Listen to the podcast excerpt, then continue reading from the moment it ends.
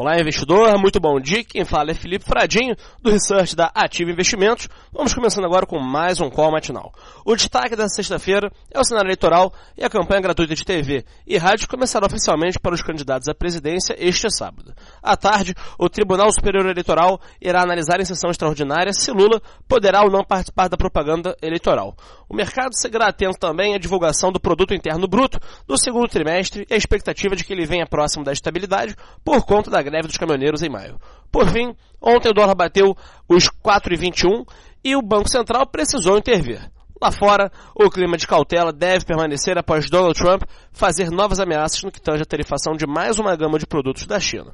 Além da guerra comercial, as incertezas que envolvem um acordo dos Estados Unidos com o Canadá a respeito do NAFTA fazem com que os principais mercados tenham um dia de realização. No meio corporativo, Rumo teve o contrato de concessão da Malha Paulista prorrogado pela ANTT por mais 30 anos, o banco BMG analisa a IPO e o CEO da Magazine Luiza anunciou que a maior preocupação do varejo agora é o câmbio. Desejo a todos um excelente dia, um ótimo pregão e convido você para acessar a sala ao vivo da Ativa com as principais recomendações de day trade e swing trade pela nossa página no YouTube, Ativa Investimentos.